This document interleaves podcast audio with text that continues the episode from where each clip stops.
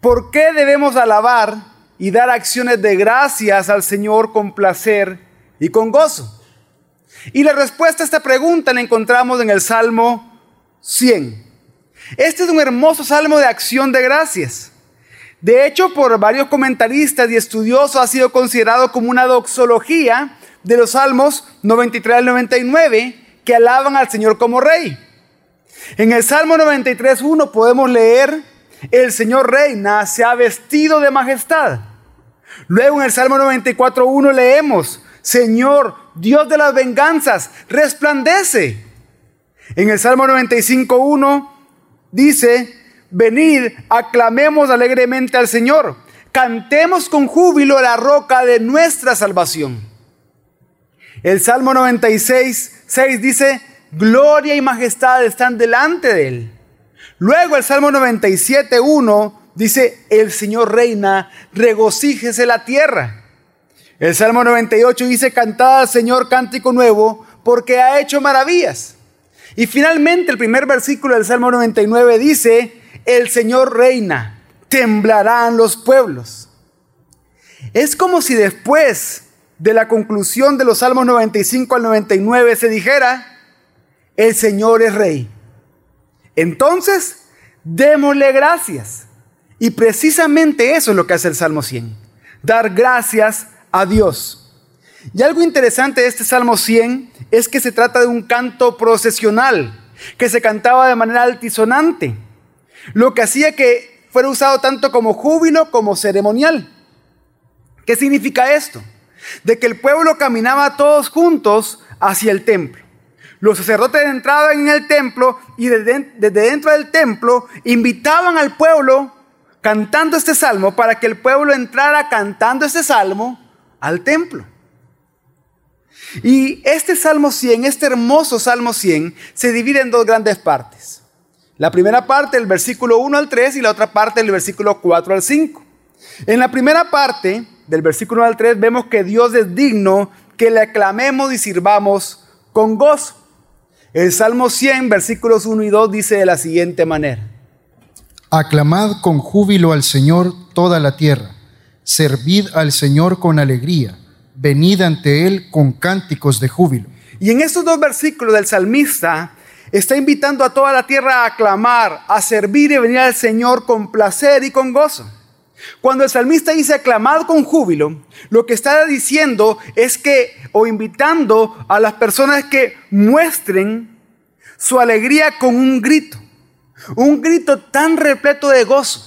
Aclamar es gritar de tal manera con alegría lo que no se puede expresar con palabras.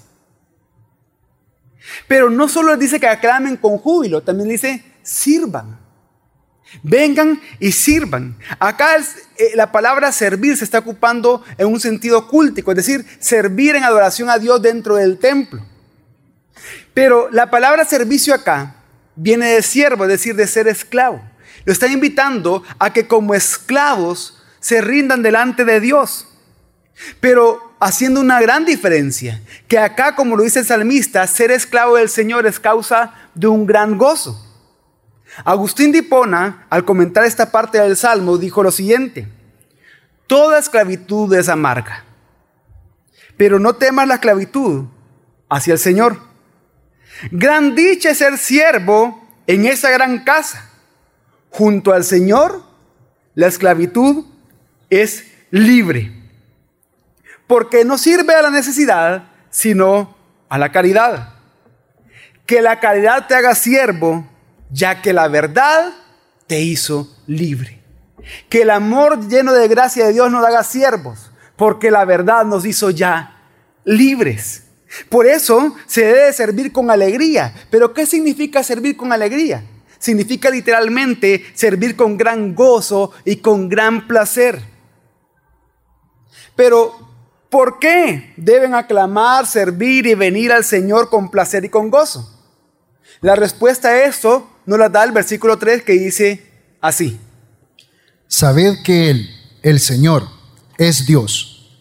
Él nos hizo y no nosotros a nosotros mismos. Pueblo suyo somos y ovejas de su prado. Y aquí en este versículo el salmista llama al pueblo a que sea consciente que el Señor es Dios creador, quien los hizo su pueblo.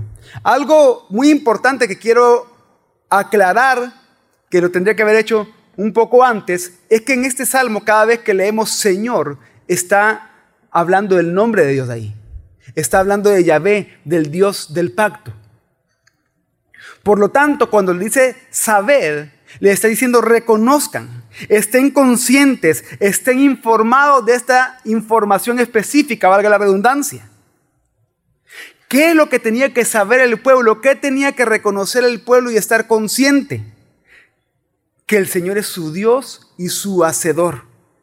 El samista dice al pueblo de Israel que ellos deben de estar conscientes que Dios los hizo. Y los hizo no solo de manera física o biológicamente,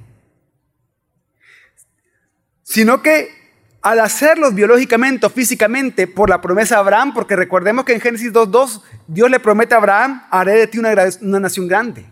Física y, biológicamente Dios hizo el pueblo de Israel a partir de Abraham. Pero no solo lo hizo de esa manera, también lo hizo políticamente. Porque recordemos que tomó una masa de personas, tomó a un grupo de personas que eran esclavos en Egipto y los tomó y los sacó de allí para hacer un pueblo libre, para hacer una nación.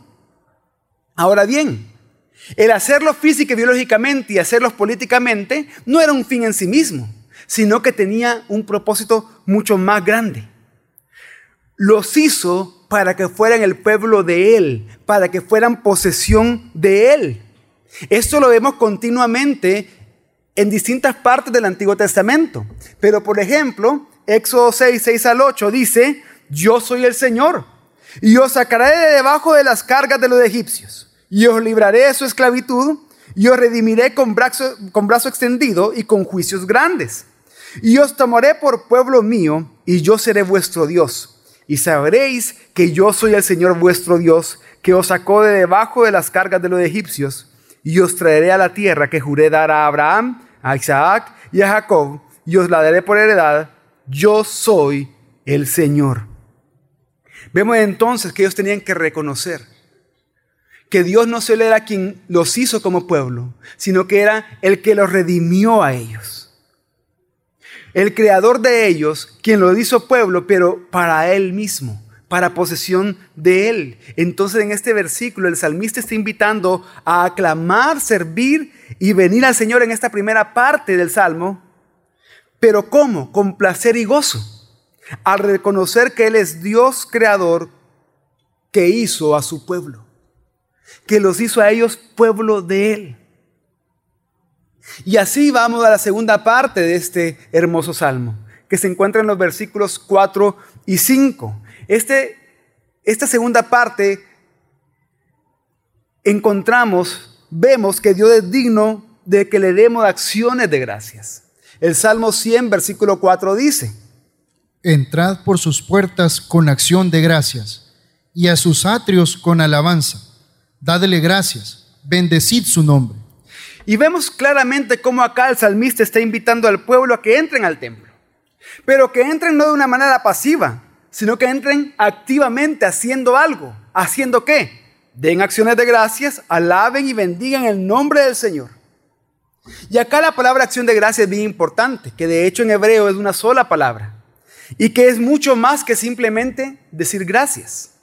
Cuando habla de acciones de gracia de acá, se refiere a que es dar gracias a Dios por las obras, ya sea pasadas o presentes, que Dios ha hecho en la vida de una persona o de una comunidad, pero a menudo estaban acompañadas por un sacrificio, lo cual es totalmente lógico en el contexto del salmo que estamos hablando, porque ¿a dónde estaban entrando ellos o a dónde debían entrar? ¿A dónde? Al templo. Al templo. Y al entrar al templo, lo primero que se los atrios es el altar, a donde se hacen los sacrificios. Ellos entraban dando acciones de gracias. Y para que quede un poco más claro qué es acción de gracias, quiero este, dar la explicación que en años anteriores nos ha dado nuestro pastor, Pastor Javier. Y acciones de gracias, ¿qué es? Es dar gracias a Dios Dar gracias a Dios en la Biblia es la acción de dar crédito a Dios en todo lo que hacemos. Dar gracias de la acción de aprobar la obra de la gracia de Dios en nuestra vida. Dar gracias no solo es una actitud, sino acciones externas que damos a Dios que demuestran nuestra actitud interior. Quiere decir que si alguien se siente agradecido con Dios, si alguien interiormente está agradecido con Dios, va a mostrar exteriormente ese agradecimiento haciendo acciones de gracias, dando acciones de gracias, que son actos externos que muestran la actitud interior de agradecimiento. Por eso es que el salmista les dice que tienen que entrar al templo con acciones de gracias, pero también con alabanza. Esto quiere decir que tienen que entrar al templo ofreciendo palabras de homenaje como un acto de adoración a Dios por quien es Él. Tienen que entrar hablando palabras que reconozcan quién es Dios, que solo Él es Dios, Él es Dios y Él es glorioso. Pero además de entrar con acciones de gracias y de entrar con alabanza, ¿qué debían hacer ellos? Debían de dar gracias. Es decir, que tenían que mostrar su gratitud, su apreciación a Dios. Pero ¿cómo lo tenían que hacer? Bendiciendo el nombre de Dios. Esto significa que ellos tenían que entrar hablando palabras de excelencia, no solamente por quien Dios es, sino por lo que Dios ha obrado. Ellos tenían que entrar proclamando las grandes obras y las grandes maravillas que Dios había hecho en la vida de ellos. A eso se refiere bendecir el nombre de Dios. Pero, ¿por qué ellos tenían que entrar así al templo? Porque ellos tenían que dar gracias, alabar y bendecir el nombre de Dios. En el versículo 5 encontramos la respuesta. En el versículo 5 encontramos el porqué. Salmo 105 dice, Porque el Señor es bueno, para siempre es su misericordia y su fidelidad por todas las generaciones. En este último versículo entonces el salmista está afirmando que la razón de lo anterior, la razón de dar gracias, alabar y bendecir el nombre es que el Señor es bueno. Que su misericordia y fidelidad son eternas, son para siempre. ¿A qué se refiere con que el Señor es bueno? Se refiere a que Él es digno, merecedor de estima y de respeto porque Él es beneficioso y favorable hacia su pueblo, muestra su benignidad hacia su pueblo. Pero no solamente dice que es bueno, sino que esta bondad, este favor lo muestra siendo misericordioso. La misericordia es una clase inagotable de amor, bondad y amabilidad hacia aquel que es indigno, hacia aquel que no lo merece. Dios está mostrándose amoroso a un pueblo que no lo merece. La misericordia en el Antiguo Testamento usualmente es usada para, para expresar el amor de Dios que se relaciona con la fidelidad a su pacto. Él da ese amor, amabilidad, benignidad. Él es generoso con el pueblo que no lo merece, pero porque Él ha hecho un pacto con ellos. Y por eso no solo habla de bondad, no solo habla de misericordia, sino que también habla de fidelidad. ¿Qué quiere decir esto? Que Dios es digno de nuestra fe y de nuestra confianza. ¿Por qué? Porque Él es fiel. Él guarda sus promesas, Él guarda el pacto, Él cumple su palabra. Que Dios es fiel significa que Él es consistente a su nombre, a su carácter y a su palabra. Por eso es que ellos podían entrar de esta manera. Por eso es que el salmista está invitando al pueblo a que den acciones de gracias, a que alaben, a que bendigan el nombre del Señor porque Él es bueno y su misericordia y fidelidad son eternas. Entonces, Luego de ver estos cinco versículos del Salmo 100, ¿de qué nos habla el Salmo 100? ¿Cuál es la idea central de este hermoso salmo? La idea central del Salmo 100 es que es porque Dios es creador y los hizo su pueblo manifestando su bondad, fidelidad y misericordia, el salmista exhorta al pueblo que con placer y gozo alaben con acciones de gracias al Señor. Eso es el mensaje que nos transmite este salmo. Y en este hermoso salmo podemos ver el Evangelio de una gran manera. ¿Por qué? Porque la misericordia, la bondad y la fidelidad de Dios se manifestaron perfectamente en la persona y obra de Jesucristo. Era necesario que en Jesucristo se manifestara perfectamente la bondad, misericordia y fidelidad de Dios. Pero ¿por qué era necesario? Era necesario por causa de nuestro pecado. Nuestro pecado que continuamente ofendía a Dios y ofenda a Dios. Nuestro pecado que nos separaba de Él. Era necesario porque nosotros sin Cristo vivíamos confiando y dependiendo de nosotros mismos ignorando que Dios es nuestro creador, nuestro hacedor y por lo tanto nuestro soberano. Fue hasta que este hacedor encarnó y se manifestó en el mundo como nuestro redentor, que entonces nosotros pudimos ser pueblo suyo y ovejas de su prado, como dice el Salmo 103. Por esto, Jesús mismo dijo en Juan 10, del 11 al 16, lo siguiente. Yo soy el buen pastor. El buen pastor da su vida por las ovejas, pero el que es un asalariado y no un pastor, que no es el dueño de las ovejas, ve venir al lobo y abandona las ovejas y huye, y el lobo las arrebata y las dispersa. Él huye porque solo trabaja por el pago y no le importan las ovejas. Yo soy el buen pastor, y conozco mis ovejas y las mías me conocen de igual manera que el Padre me conoce y yo conozco al Padre, y doy mi vida por las ovejas. Tengo otras ovejas que no son de este redil. A esas también me es necesario traerlas, y oirán mi voz y serán un rebaño con un solo pastor. Entonces, ¿cómo es que nosotros podemos saber cómo es que Dios hizo de nosotros su pueblo y ovejas de su prado. Acá Jesús está dando la respuesta. Jesús no está diciendo, yo soy el buen pastor. Yo doy mi vida por mis ovejas. Yo conozco a mis ovejas y doy la vida por ellas para que ellas me conozcan y entonces me sigan.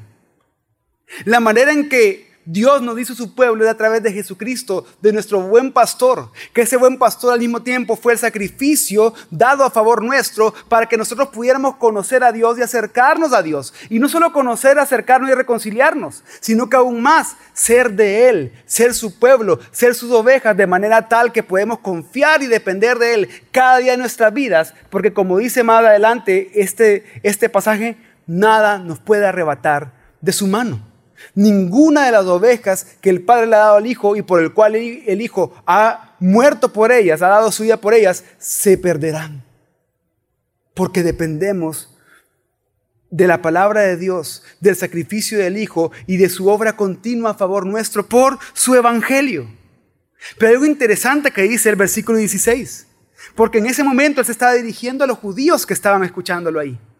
Pero en el versículo 16 también, también Jesús dice, y tengo otras ovejas que no son de ese redil. A estas también tengo que traerlas. Por estas también doy mi vida. Estas también van a oír mi voz. Y así va a haber un solo rebaño con un solo pastor. Porque Cristo murió para formar su iglesia, su pueblo, su cuerpo. Es uno solo, que ha sido formado por judíos y por gentiles para gloria de Él. Por lo tanto, toda acción de gracias que hacemos procede del acto más grande de gracia que ha habido, el Evangelio.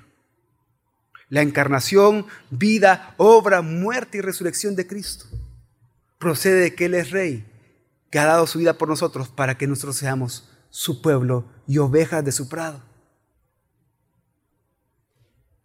Pero después de saber todo esto, ¿Cuál es el mensaje del Salmo 100 para nosotros hoy? ¿Cuál es el mensaje del Salmo 100 para usted y para mí, para esta iglesia local hoy? Bueno, yo dije al principio del sermón que con el Salmo 100 íbamos a responder una pregunta. La pregunta era, ¿por qué debemos alabar y dar acciones de gracia al Señor con placer y gozo? Y la respuesta es, porque Jesús es nuestro creador y redentor. Y nos ha hecho su pueblo manifestando su bondad, fidelidad y misericordia. Por eso debemos alabar y dar acciones de gracia al Señor con gozo y con placer. Y entender esto nos lleva a diferentes e importantes implicaciones. En primer lugar, me quiero dirigir a aquellos que están acá y que aún no creen en Cristo. Yo quiero decirles que deben saber que una persona que quiera adorar a Dios y dar acciones de gracias a Dios sin conocerle a Él, sin haberse arrepentido de sus pecados, creyendo en Jesucristo como Dios, Señor y Salvador, no será aceptado por Dios. Ni será aceptado Él, ni su adoración, ni sus acciones de gracias. ¿Por qué es esto? Porque como dice Isaías 64, 6, todos nosotros somos como el inmundo. Y como trapo de inmundicia todas nuestras obras justas. Todos nos marchitamos como una hoja y nuestras iniquidades como el viento nos arrastran. Una persona sin Cristo delante de Dios es inmunda. Cualquier obra que para el mundo sea moralmente buena que haga una persona sin Cristo delante de Dios son trapos de inmundicia. Solo a través de Cristo, solo creyendo en Él y arrepintiéndose de sus pecados, puede ser aceptado por Dios. Y puede entonces también adorar y dar acciones de gracias a Dios. Pero también hay varias implicaciones para nosotros, hermanos que estamos acá, para nosotros creyentes. Hay cinco implicaciones muy importantes del Salmo 100 para nosotros hoy. Y la primera tiene que ver con dar culto de acción de gracias al Señor. La primera gran implicación es hacer una invitación a que usted dé culto de acción de gracias a Dios. Nosotros, desde hace varios años atrás, como Iglesia Gracia sobre Gracia, anualmente hacemos un culto de acción de gracias. Para nosotros es el culto más especial, más bonito y más importante del año. ¿Por qué? Porque es un culto en el que no venimos a pedir a Dios. Es el culto donde solo venimos a dar a Dios, a dar acciones de gracias a Él y lo hacemos con placer y con gozo. Por eso le invitamos a que este próximo sábado, el 18 de noviembre, venga este culto de acción de gracias. Pero no basta solo con venir. No basta solo con que su cuerpo esté presente aquí. Debe hacerlo con actitud y con la motivación correcta. Recordemos lo que dice el salmista. Aclamad con júbilo al Señor toda la tierra. Servid al Señor con alegría. Venid ante Él con cánticos de júbilo. Por eso es un buen momento para reflexionar. Reflexionemos hoy. ¿Cómo ha venido hoy al culto usted? ¿Cómo ha venido al culto hoy? ¿Cómo viene cada domingo al culto? ¿Viene por obligación? ¿Viene porque ni modo me trajeron? ¿Porque mis papás me obligaron? ¿Viene con queja? ¿Viene con disgusto? ¿O viene con gozo y placer a darle culto de adoración a Dios? ¿Cómo ha venido usted hoy? ¿Cómo viene cada domingo al culto? ¿Cómo vendrá usted el sábado al culto de acción de gracias? ¿Va a venir nada más para cumplir religiosamente con algo? ¿Va a venir nada más porque no tiene nada más que hacer? ¿Va a venir por costumbre porque no se ha perdido ninguno desde que comenzaron? ¿Va a venir con queja? ¿Va a venir con disgusto? ¿O va a venir con gozo y con placer? Siervos, siervos de esta iglesia, gracia sobre gracia. ¿Cómo vendrán el sábado a servir en los cultos de acción de gracias? ¿Cómo van a venir a prestar su servicio? ¿Por obligación, con disgusto, con queja o con gozo y placer? ¿De qué manera lo harán? ¿Lo harán como una actividad más que hay que cumplir? ¿O lo harán porque Dios es digno? Hay una segunda implicación también del Salmo 100 para nosotros hoy. Y es, reconozca que somos de Dios. Que Él es creador y redentor. Por lo tanto, viva confiando, adorando, obedeciendo y sirviendo con alegría a Dios. Miren, adoremos con conocimiento, adoremos racionalmente, adoremos siendo conscientes, adoremos con entendimiento. Por eso dice Romanos 12.1. Por consiguiente, hermanos, os ruego por la misericordia de Dios que presentéis vuestros cuerpos como sacrificio vivo y santo, aceptable a Dios, que es vuestro culto racional.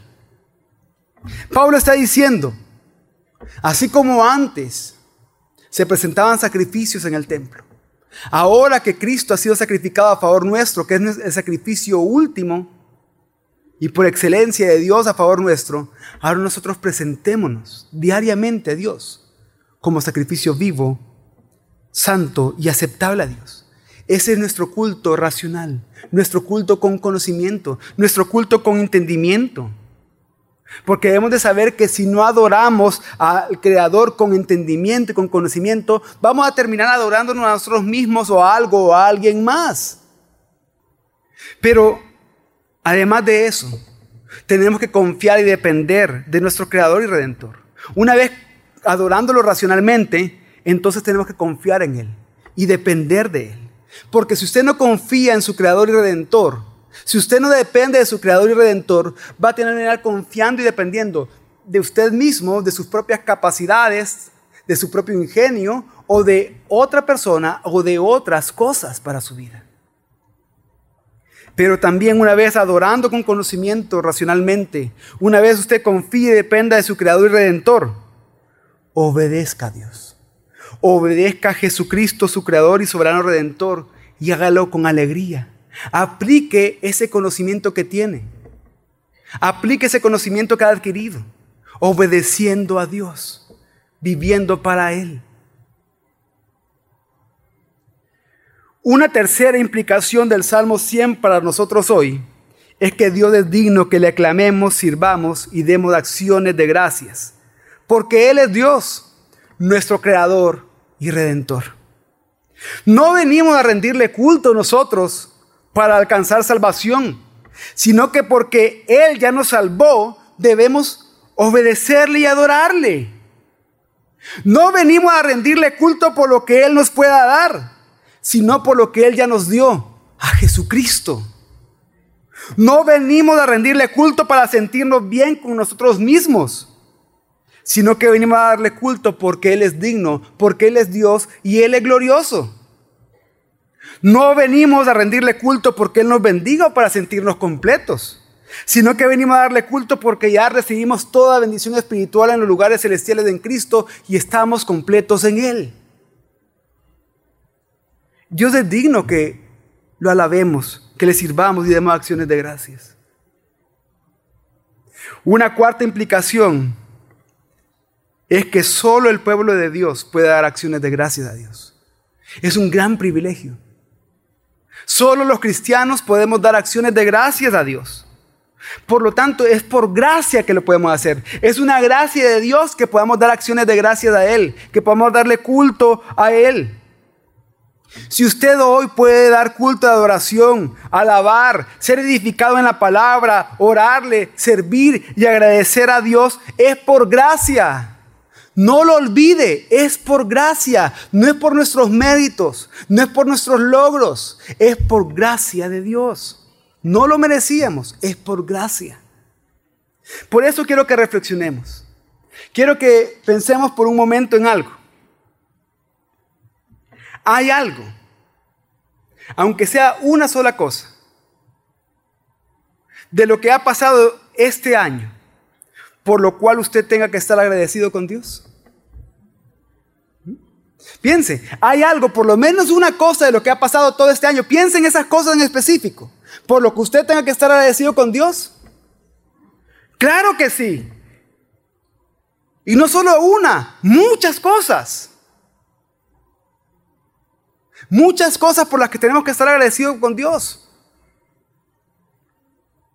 Entonces, ya habiendo respondido que sí hay algo, por lo menos una cosa, pero realmente son muchas por las que tenemos que estar agradecidos con Dios, responde a lo siguiente.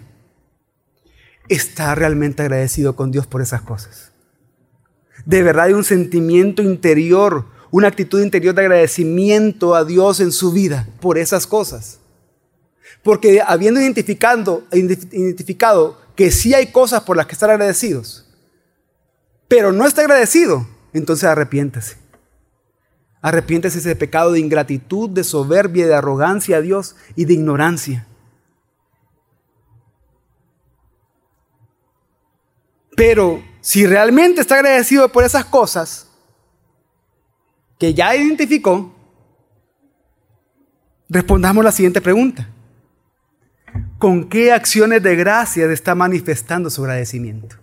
Si realmente hay una actitud interior de agradecimiento en su vida, ¿qué está haciendo para demostrarlo? ¿Qué acciones externas están demostrando su agradecimiento interior? ¿Cómo lo está manifestando a Dios? ¿Cómo está dando esas acciones de gracias a Dios? Y esta pregunta me lleva a la quinta y última implicación que vemos en el Salmo 100 para nosotros hoy. ¿Cómo alabar y bendecir el nombre del Señor con acciones de gracias? ¿Cómo mostrar externamente entonces nuestra gratitud interna hacia Él?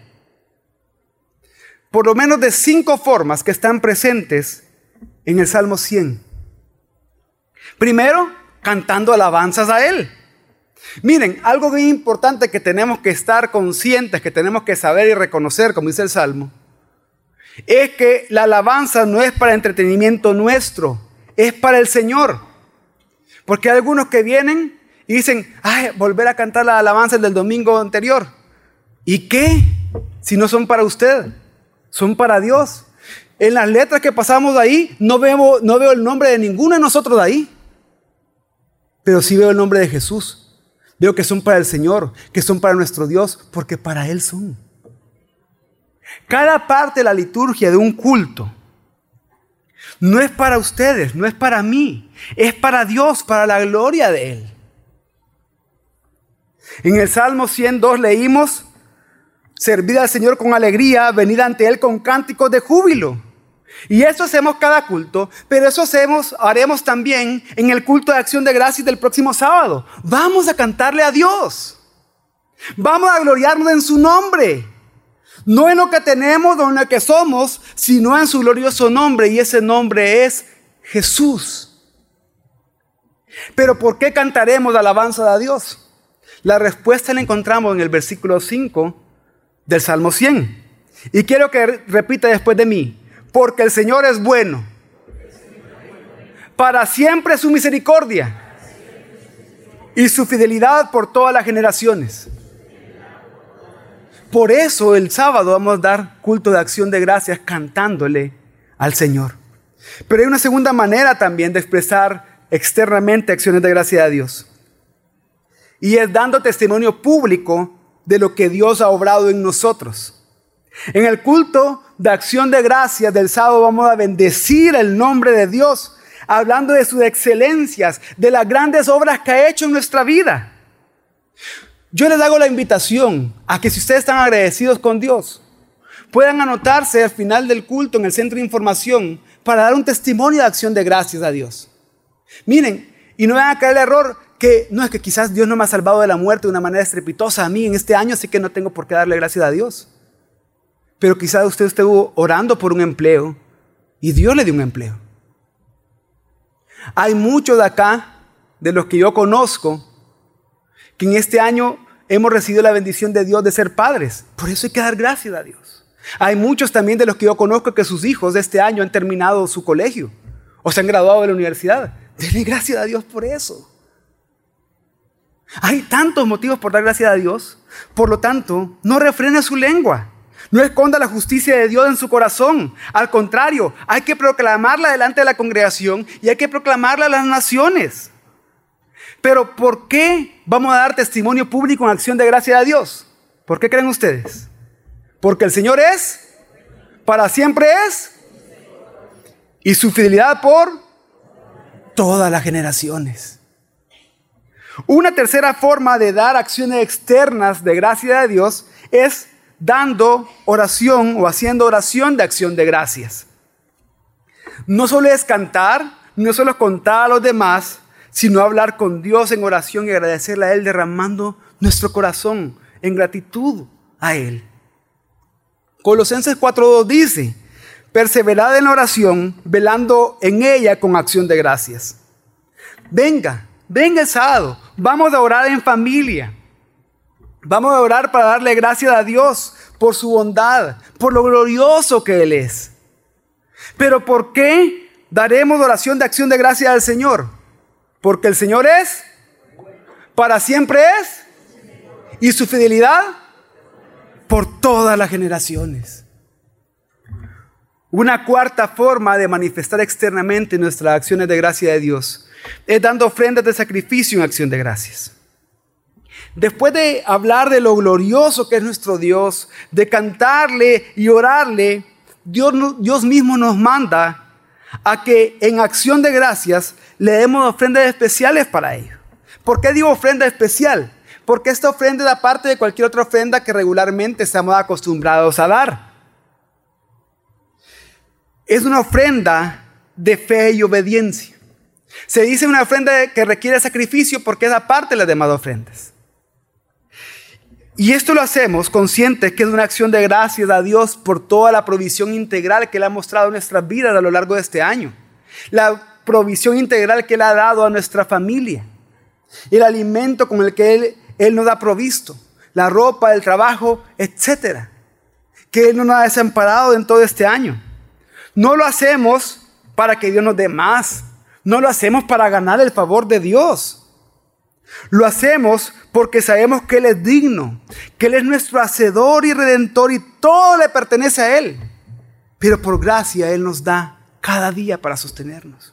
Miren, nosotros presentamos sacrificio de acción de gracias y ese sacrificio somos nosotros mismos. No presentamos un sacrificio para ser salvos porque el sacrificio perfecto ya fue presentado. Es Jesucristo, el Cordero que fue inmolado. Pero por gracia él ha sido favorable a nosotros, no solo en nuestra salvación, sino en darnos muchas cosas más. Y es por eso que una manifestación de nuestra adoración es a través de las ofrendas. Pero, ¿por qué? ¿Por qué vamos a dar ofrenda de acción de gracia el sábado en el culto de acción de gracias? Porque el Señor es, para siempre es, y su fidelidad por todas las generaciones. Y la quinta y última manera en que podemos dar acciones de gracia a Dios y que lo haremos en el culto del día del sábado es celebrando la cena del Señor. Cada vez que celebramos la cena del Señor estamos recordando el Evangelio. Recordamos su sacrificio, recordamos su muerte, su resurrección. Recordamos que Él es rey y que Él volverá. Todo eso es una gran razón para estar agradecidos. Por eso dice Lucas 22, 19. Y tomando un pan, después de dar gracias, lo partió y les dio diciendo, esto es mi cuerpo, que por vosotros está siendo dado. Haced esto en memoria de mí. Pablo mismo escribió en 1 Corintios 11, 26. Porque todas las veces que comáis este pan y lleváis esta copa, la muerte del Señor proclamáis hasta que Él venga. Celebrar la cena del Señor se debe hacer en acción de gracias. Cada vez que celebramos la cena del Señor estamos recordando, haciendo memoria de la obra de Cristo a favor nuestro, en su muerte, su resurrección, en que Él ascendió al cielo y es rey, pero también que Él ha hecho una promesa, la cual cumplirá. Él volverá por nosotros. Debemos de estar agradecidos por eso. Pero entonces, ¿por qué participaremos de la cena del Señor en acción de gracias a Él, porque el Señor es, porque para siempre es, y su fidelidad por todas las generaciones. Y antes de terminar orando, quiero que leamos juntos los últimos dos versículos del Salmo 100. Yo quiero que juntos digamos, entrad por sus puertas con acción de gracias y a sus atrios con alabanza. Dadle gracias, bendecid su nombre porque el Señor es bueno. Para siempre su misericordia y su fidelidad por todas las generaciones. Vamos a orar.